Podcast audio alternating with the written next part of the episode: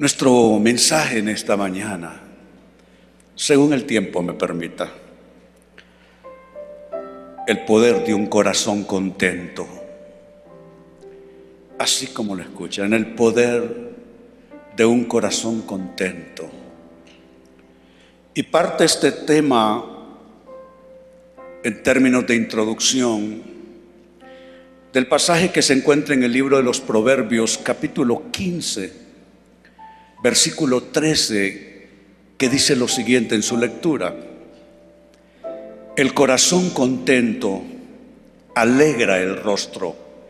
No sé si lo notan. La verdadera alegría, la satisfacción de vivir no es de afuera hacia adentro, es de dentro hacia afuera. Este texto, aunque es introductorio en el mensaje, ya señala con toda autoridad y precisión la equivocación de muchas personas que quieren lograr la satisfacción de vida, la dicha, la felicidad, la alegría de afuera hacia adentro. Cosas, a veces alguien, ponerle la responsabilidad a alguien que sea la fuente de su felicidad. Qué cosa más errónea. No, no digo que no necesitamos personas, amar y ser amados, pero el amor es complementario entre los seres humanos. Tú no le puedes poner semejante carga a alguien que sea la razón y la causa de tu dicha. No, esa persona no tiene esa capacidad. Somos solamente complementarios. Cuando encontramos la dicha en nuestra persona, entonces nos potenciamos para hacer feliz al otro, para complementar la dicha ajena. Pero alguien que está vacío por dentro, ¿cómo construye felicidad? Alguien que está vacío por dentro o enfermo por dentro, ¿cómo contribuye a la dicha de alguien más? Imposible. Pero, como dije, algunos buscan en personas la dicha, la alegría, la felicidad. Otros en cosas, otros en un estilo de vida, en bienes materiales, en una exitosa carrera, en fin. Es el error de la humanidad buscar la satisfacción de fuera hacia adentro. Déjame decírtelo de golpe. Si esa es la lucha tuya en, este, en esta vida, dichoso, dichosa, nunca vas a ser. Porque eso no es algo que se busca fuera de ti. Es algo que comienza de dentro tuyo. Dice el corazón contento alegra. ¿Mm? El corazón contento alegra el rostro para que la alegría llegue a reflejarse en tu cara. Es que algo tiene que estar pasando por dentro tuyo. De lo contrario, tu alegría será una mueca nada más, un disfraz, una careta, pero esa no es dicha verdadera. Entonces ahí está. El corazón contento alegra el rostro, el corazón quebrantado destruye el espíritu. No acuses a nada ni a nadie fuera de ti como principio o causal de tu, de tu destrucción. Allí dice que el ser humano se destruye a sí mismo. No es que nadie te destruya, es que haces tú con lo que los otros hacen. No es que alguien te hizo, no, ¿qué hiciste tú con esa mala acción? No es que alguien te falló, no, es que ¿qué hiciste tú con eso que alguien hizo y que te defraudó? Siempre al final del día, siempre al final del camino, es lo que está pasando en tu corazón, lo que va a determinar si hay alegría en tu vida o si tú vives en un espíritu quebrantado. Mi comentario puesto en notas que comparto con ustedes dice lo siguiente.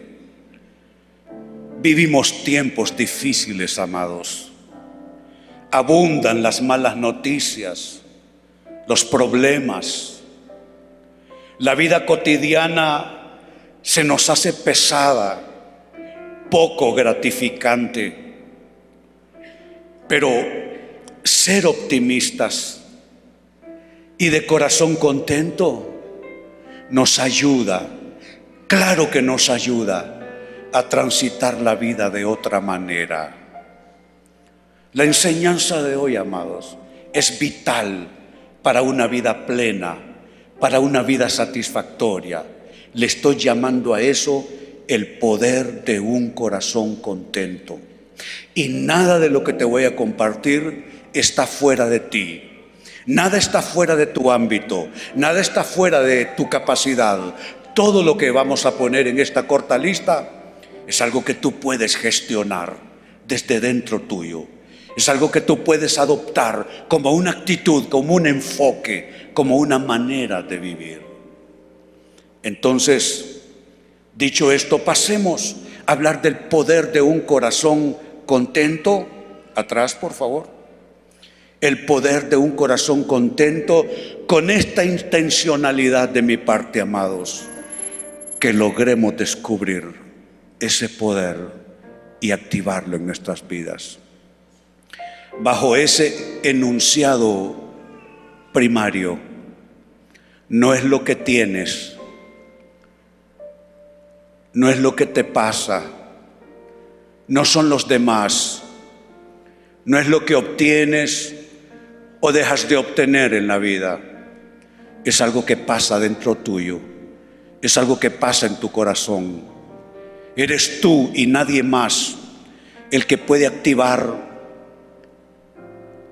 el switch que puede poner tu vida en un grado tal de satisfacción que prácticamente te convierte en una persona victoriosa.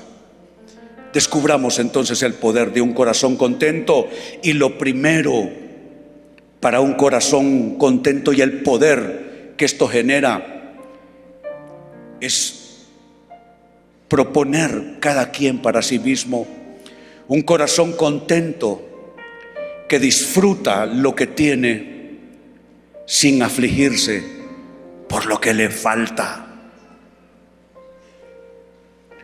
Hay personas que dicen no poder ser felices por lo que les falta. Les falta afectos, les hacen falta bienes materiales, quisieran tener un grado mayor de éxito en sus ocupaciones de vida, quisieran tener quien les ame y a quien poder amar, en fin, eso es, eso es equivocar la lista. Las razones y las causas para ser felices jamás van, van a comenzar en lo que nos falta. Siempre la dicha va a comenzar con lo que ya tenemos. Claro que hay cosas que nos faltan. El incompletamiento humano es parte de la experiencia humana. Pero la dicha no está en suspirar por lo que no tenemos todavía, por lo que nos hace falta, con, con, con el anhelo de que eso por fin pueda llegar.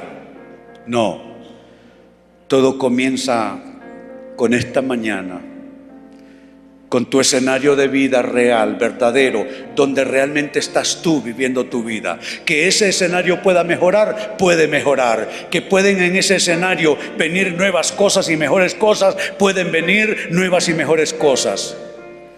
Pero si tú no aprendiste a sonreírle a lo que ya es en tu vida, a lo que ya existe, a lo que ya sucede, a lo que ya tienes, si no aprendiste a darle un cálido y amistoso abrazo a eso, creo que cualquier espera de algo más solo es una espera angustiosa y puede ser que hasta sin propósito.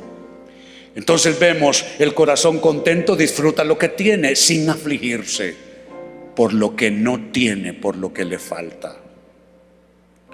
Hay un texto en la Biblia se trata de un hombre que todo lo tenía, de hecho es un rey. Es el rey Acab, rey de Samaria. ¿Qué cosas le pueden hacer falta a un rey? Hombre, yo diría pocas cosas. pocas en verdad. Pero sabe, hay gente que puede tenerlo todo o casi todo y aún así estar insatisfechos. Porque hay gente que le hace un altar y le hace culto a lo que no tiene. Y hacen una cosa de 20 pisos a lo que les falta, a lo que perdieron, a lo que se fue, a lo que se les negó. Esa es una forma completamente errónea de vivir.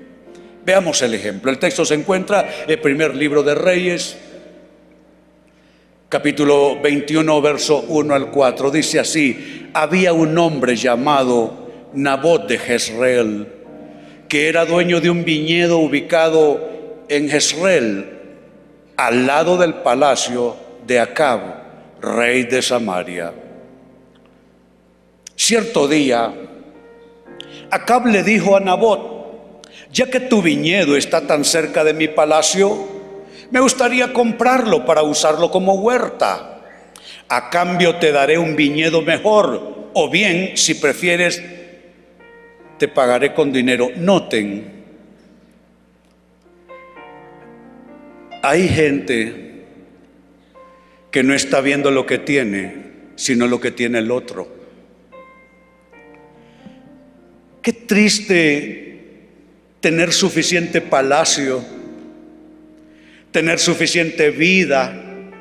Digo, porque a pesar de tus carencias y de tus limitaciones, tú bien sabes que hay gente que está peor que tú en este mundo. Gente que se cambiaría contigo así, que no preguntaría, ¿se cambia contigo? Ya. Te da lo que tiene y te cambia lo tuyo. Este hombre acá tiene un palacio, no es poca cosa. Pero mira, viviendo en su palacio está viendo lo que tiene aquel otro. Y mira lo que propone, me gustaría comprarlo para usarlo. Vaya frase, comprar para usar. Hay gente que cree que la dicha está en eso, comprar para usar. No importa dónde esté el mejor auto, las mejores prendas de vestir, etcétera, etcétera. Comprar para usar. ¿Tú crees que eso es vida? No. Como pastor he enterrado en desgracia algunos de los más pudientes de este país. Tuvieron para comprar y usar, pero nunca hallaron satisfacción. Porque un corazón contento es un corazón satisfecho. Y mire, te lo compro para usarlo como huerta. A cambio te daré, si quieres, un viñedo mejor, si prefieres, te lo pago con dinero. Negociando con lo que no tiene en vez de disfrutar lo que ya tiene. Pues bien, sigue diciendo el texto. ¿Qué contestó ante la propuesta? Nabot respondió, el Señor me libre de entregar la herencia que me dejaron mis antepasados eso es discernimiento. Hay cosas que tú recibiste como herencia que tú debes cuidar, que no se trafica con eso, eso no se compra, no se vende, no se presta ni siquiera. No sé si notan las dos dimensiones de vida, uno queriendo comprar o queriendo intercambiar y el otro pensando en términos de herencia, en términos de herencia.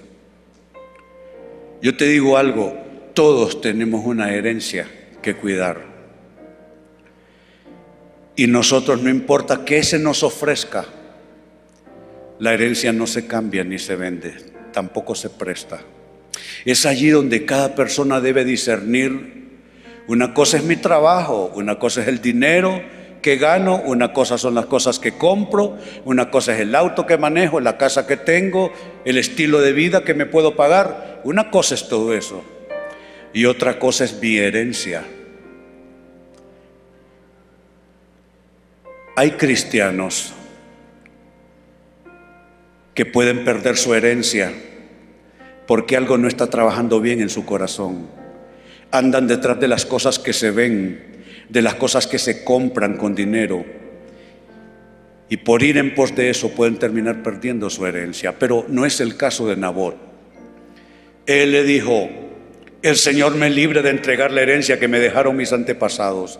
Entonces Acab regresó a su casa enojado y de mal humor por la respuesta de Nabot y se acostó de cara a la pared y no quiso comer.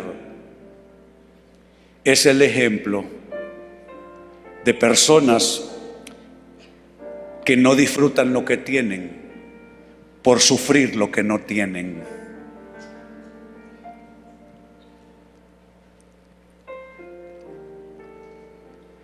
Yo sé que tú quieres cosas, yo también. Yo sé que tú anhelas cosas, yo también. Pero eso que anhelamos y que creemos necesitar, jamás vendrá, óiganlo bien, jamás vendrá hasta que por fin disfrutemos lo que ya somos lo que ya tenemos y que podamos disfrutar la herencia que Dios nos ha dado, que eso va más allá del dinero y de las cosas materiales.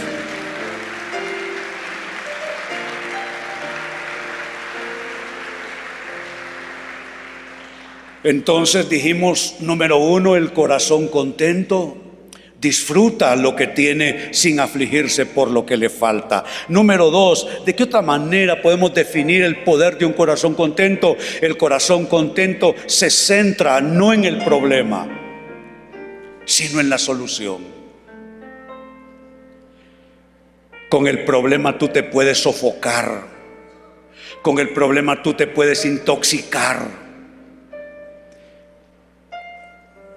La verdadera dinámica de esta vida, si es que será una vida efectiva, exitosa, es que ante los problemas de la vida busquemos la hebra suelta donde está la solución.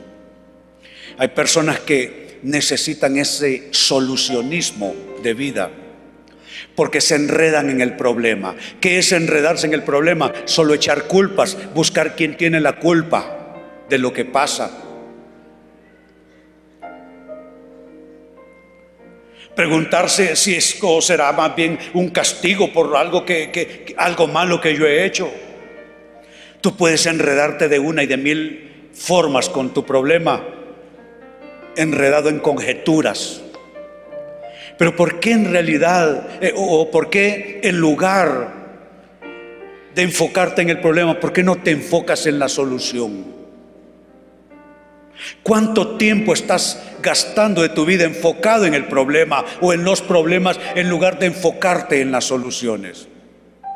El corazón contento lo tiene claro, se enfoca en, la solución, no en el problema. Lo dice de manera tajante el proverbista bíblico. En Proverbios capítulo 17, versículo 22 leemos, gran remedio, mire cómo lo define Gran remedio es el corazón alegre, pero el ánimo decaído seca los huesos. Gran remedio. ¿Por qué esa persona de corazón contento es gran remedio? Y amados, remedio es alivio, remedio es medicina. ¿Por qué dice que es gran remedio? Porque busca la solución. Es un buscador de soluciones.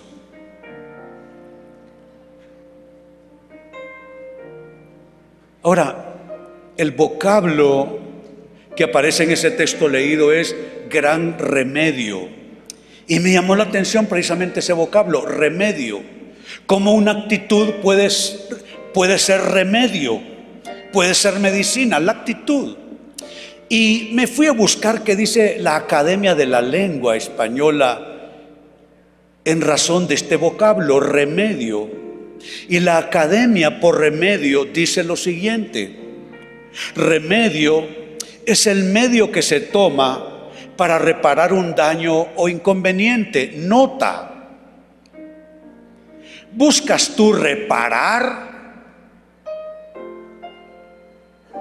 ¿Buscas tú resolver inconvenientes?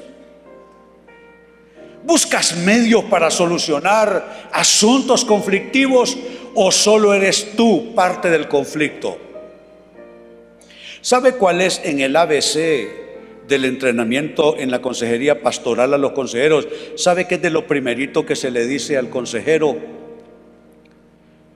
Tenga el cuidado de no ser arrastrado por la problemática de su aconsejado y de convertirse en parte del problema usted también. Porque usted como consejero solo es un asistente temporal del Espíritu Santo. Eso se nos enseña. Es el ABC. Bueno, yo pregunto, ya no en mi caso, sino en el suyo. ¿Es usted un medio para reparar daños o superar inconvenientes o es usted parte del problema? se tira de cabeza usted en el problema y se hace parte de él. Si esa es su dinámica, hay algo que hay que resolver. No es lo mejor. ¿Qué más dice la academia acerca de remedio? Remedio es una enmienda o corrección. ¿Ejerce usted un poder para enmendar cosas o para enredarlas? más. Remedio, dice la academia, además puede ser vista como un recurso, un auxilio, un refugio. Yo pregunto, ¿cómo le ven las personas que le rodean a usted? ¿Es usted un recurso? ¿Se le ve a usted como un auxilio? ¿Es usted un refugio? ¿O usted es cualquier cosa menos un refugio para los demás? Cuando las personas con las que usted interactúa a diario pueden refugiarse en usted, usted es remedio para ellas. Pero si las personas más bien huyen de usted, usted no es remedio para ellas. El corazón alegre constituye buen remedio, pero el espíritu triste seca los huesos. Y finalmente la academia nos dice entender por remedio aquello que sirve para producir un cambio favorable. Ese es un remedio. Usted es un instrumento de Dios para producir cambios favorables en su entorno. No me hable de los demás, hábleme de sí mismo, de sí misma. No me diga qué mal lo está haciendo alguien por allí hábleme qué bien o qué mal lo está haciendo usted, porque no depende de los demás, depende de usted. No acuse a los demás, pregunte por usted cómo es su gestión, cuál es su actitud, cómo es su actuación. Porque si usted quiere, usted será aquel hombre, aquella mujer de corazón contento que se enfoca no en el problema, sino en la solución. ¿Quiere un consejo de mi parte? No se vea como una víctima, véase como una solución. Véase como una solución. Si usted se ve como una solución, ya usted no le va a estar pidiendo a alguien más que le resuelva su vida, que le mejore su entorno, que le produzca dicha o felicidad. Usted se puede gastar una vida entera y arruinarle la vida a alguien cerca suyo, pidiéndole que esa persona o exigiéndole que esa persona produzca dicha para usted. Pero ¿por qué no se mira usted más bien a sí mismo, a sí misma, como él o la generadores de, dicha más bien? No son los demás, es usted. No acuse a nadie, no culpe a los demás. Hable de usted, de cuál es su gestión.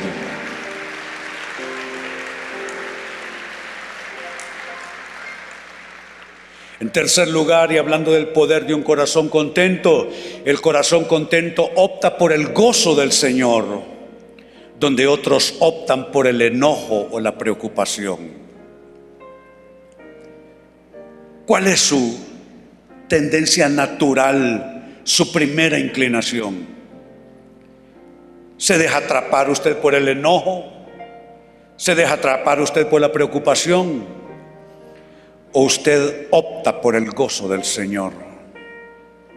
El gozo del Señor.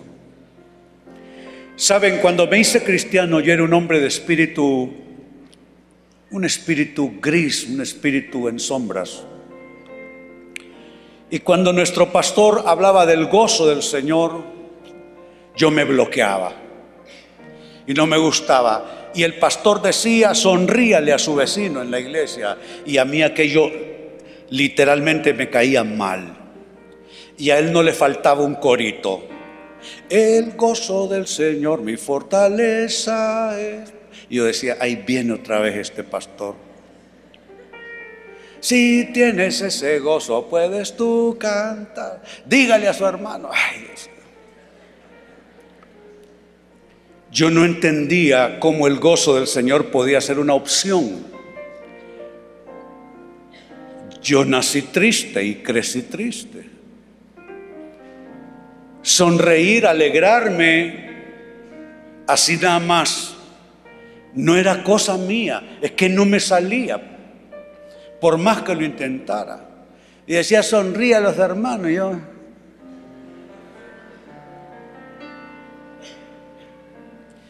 Y ese coro terminaba con ja, ja, ja, ja, ja, ja, ja, ja, Dios mío, yo me quería salir. Pero sabe, me fui dejando llevar por aquello, poco a poco, poco a poco, poco a poco. Y no es que yo necesitaba cambiar mi temperamento, yo soy así más bien de un tipo colérico melancólico, esa es mi mezcla de temperamentos básicos. O sea que no soy sanguíneo, no soy de esos que, son el alma de la fiesta, soy de tendencia así, aislado, eh, tristón. No era que tenía que cambiar mi temperamento, porque esto no es de temperamentalidad, es el gozo del Señor el gozo del Señor que te puede ir llenando por dentro y tú, sigues, tú sigues siendo la misma persona.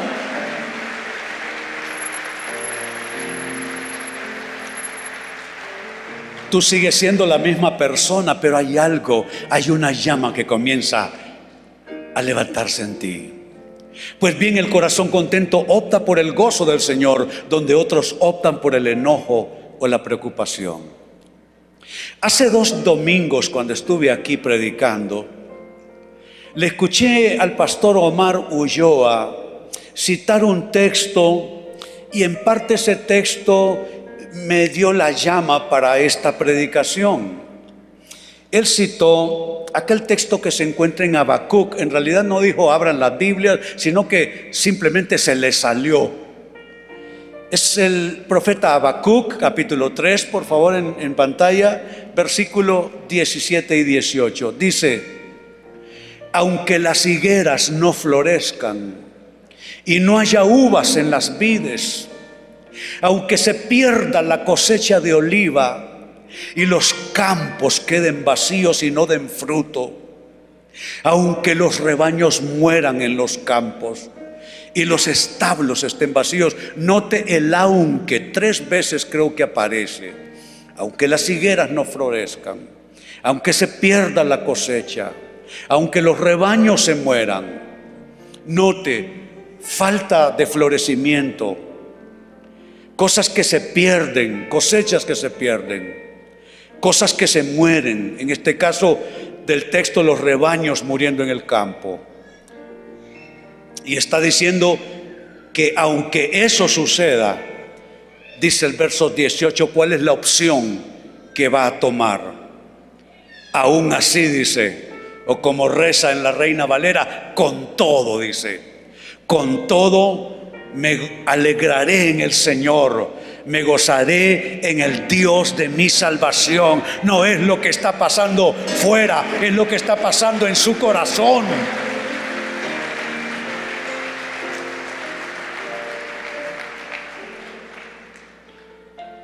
Esto se trata básicamente, amados, de darse cuenta. No se trata de los demás.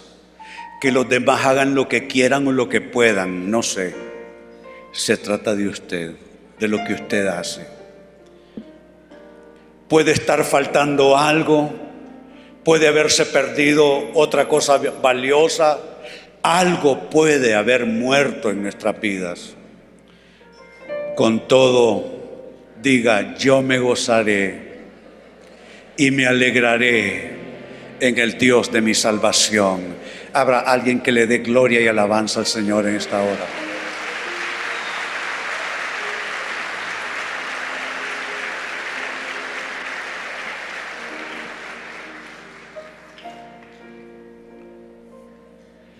Piensa en algo valioso que se le perdió o se le, se le estropeó, algo valioso.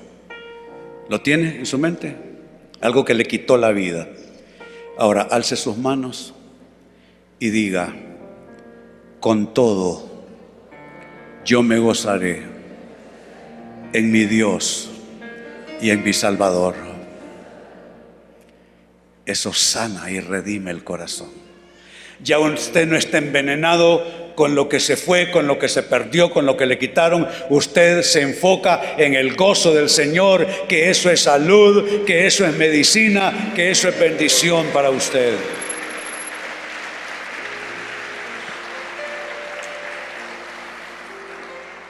Y por último, cierro rápidamente con esto. En cuarto lugar, hablando del poder del corazón contento, el corazón contento da gracias por fe. ¿Qué es lo que hace?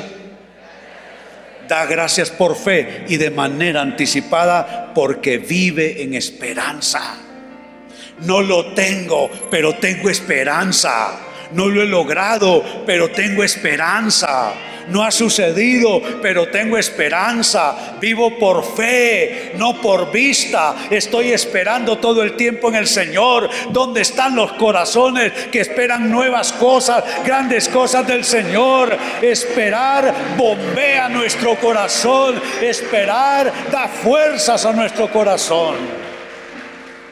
Mire lo que dice este texto a continuación, primera a los tesalonicenses 5:18, dice, sean agradecidos en toda circunstancia, pues esta es la voluntad de Dios para ustedes los que pertenecen a Cristo Jesús. Igual mi pastor, así como cantaba aquel corito, cantaba este otro. Estad siempre gozosos, orad sin cesar, dad gracias en todo, porque esta es la voluntad de Dios para con vosotros en Cristo Jesús. Estad siempre gozosos, orad sin cesar. Y ese corito sí me gustaba, fíjese. Ese corito sí me gustaba. Y yo, yo saltaba, yo brincaba, yo danzaba con ese coro inspirado en esa escritura. Primera los Tesalonicenses 5, 18. Y cierro con esto, la escritura final en este tema, Salmo 50, 23. Este texto me apasiona. Dice, pero el dar gracias es un sacrificio que verdaderamente me honra, dice el Señor. Wow. El dar gracias es un sacrificio que verdaderamente me honra. Cuando alguien, usando lenguaje coloquial, cuando alguien le da una tarascada a usted y le roba algo suyo, le roba algo de su dicha, de su estabilidad, entonces usted le dice, Señor, me ha pasado esto y aquello, pero yo te doy gracias. Yo te doy gracias, Señor. Esos que no me quieren, yo te doy gracias, Señor. Eso que se perdió, yo te doy gracias, Señor. ¿Sabe por qué? Porque nuestra fuente es Jesucristo. Y mientras Jesús no se acaba, nada está pasando. Oyó lo que dije, mientras Jesús no se acaba, nada está pasando. Se puede desaparecer lo que se quiera desaparecer, lo que se quiera ir, pero si está Jesús, ahí está toda nuestra fuente de vida, de sustento, de fortaleza, de sanidad, de protección, de liberación y de todo lo que nosotros necesitamos. A ver, dígame cómo se llama esa fuente nuestra, fuente de seguridad. ¿Cuál es su nombre? No les escucho, díganme quién es Él. Lo dicen las mujeres. Lo dicen los hombres. Lo decimos todos. Jesús, a Él le damos gracias. No importa lo que está pasando. Él está con nosotros todo el tiempo.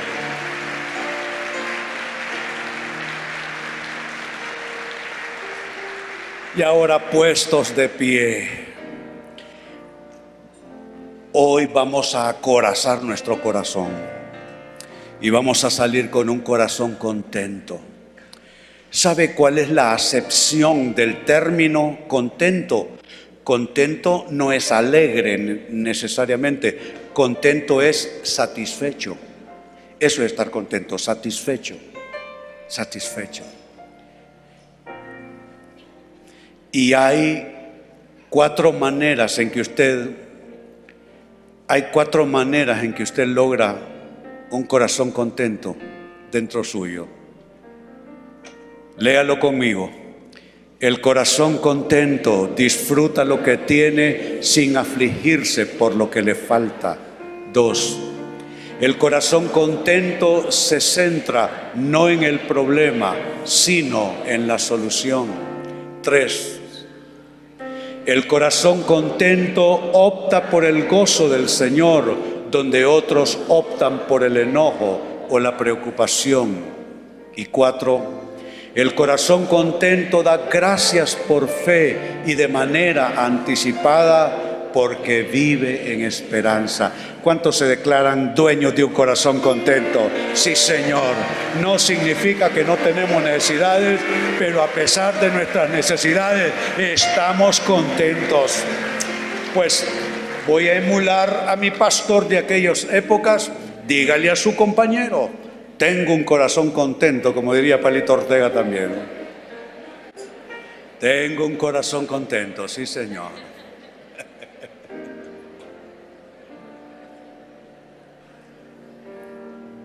Para usted que necesita el corazón contento de Jesús en su corazón, para usted que no ha recibido a Cristo, le voy a decir algo. Recibí a Cristo en un agosto de 1972. Fue el principio de mi renacer. Estaba muerto, pero fui renaciendo poco a poco a partir de ese momento. Si usted cree en Jesús, pero no le ha recibido en su corazón, incline su rostro y repite esta oración. Dígale, Señor Jesús, hoy te invito con urgencia, ven a mi corazón. Hoy recibo tu perdón para todos mis pecados. Creo, Jesús, que pagaste el precio por mis pecados, por todos ellos en la cruz. Ahora ven a mi vida, vive y mora en mí y desde mi corazón, transfórmame y hazme una nueva criatura. Amén. Si usted hizo esa oración, me levanta su mano, me indica con su mano y yo le felicito desde aquí. Vamos a ver, una dama por aquí levanta su mano, muy bien. Otra dama por allá levantando su mano. Vamos a ver si hay alguien más que haya hecho la oración de fe. Muy bien, muy bien. Felicitaciones a ellos. Damos a otra mano por acá. Muy bien. Bendito sea el Señor. Aleluya. Gracias te damos, Padre. Ahora alzamos nuestras manos. Hey, corazón contento, levanta tus manos. No te aflijas por nada de lo que está sucediendo. Cristo está contigo, corazón contento. Aleluya. Digamos todos. Enséñame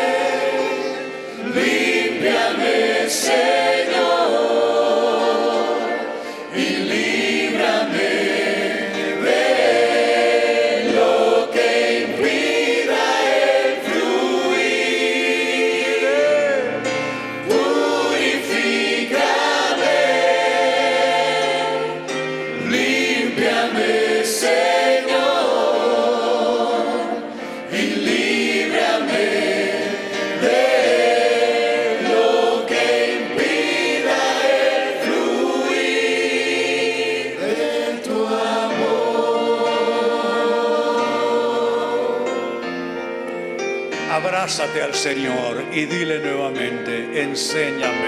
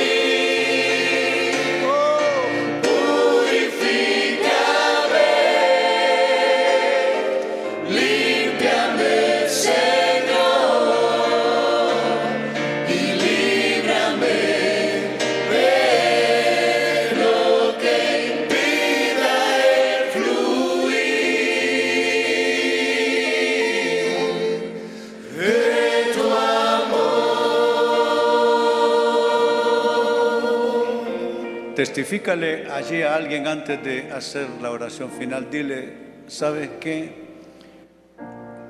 Ahora tengo otro nombre. Además de cómo me llamo, por favor dime, corazón contento. Ese es mi nombre. Me llamo corazón contento.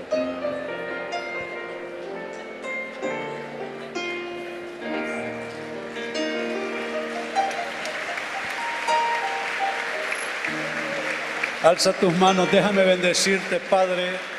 Bendigo a tus hijos, bendigo a tus hijas. Que tu palabra, Señor, acorace nuestro espíritu, nuestro corazón. Llénanos del gozo de tu salvación. Jesús, sé tú la fuente de toda nuestra satisfacción. Hoy declaramos por fe que tenemos un corazón contento, no importa lo que veamos, no importa lo que suceda, no importa lo que digan los demás, no importa lo que escuchen nuestros oídos, me declaro con corazón contento y sé que un corazón contento traerá grandes bendiciones a mi vida a manera de retorno en el nombre de Jesús y mi hermano y mi hermana, así te bendigo en el nombre del Padre, del Hijo y del Espíritu Santo para una semana bendecida en estos días, en el nombre de Jesús. Aleluya, aleluya.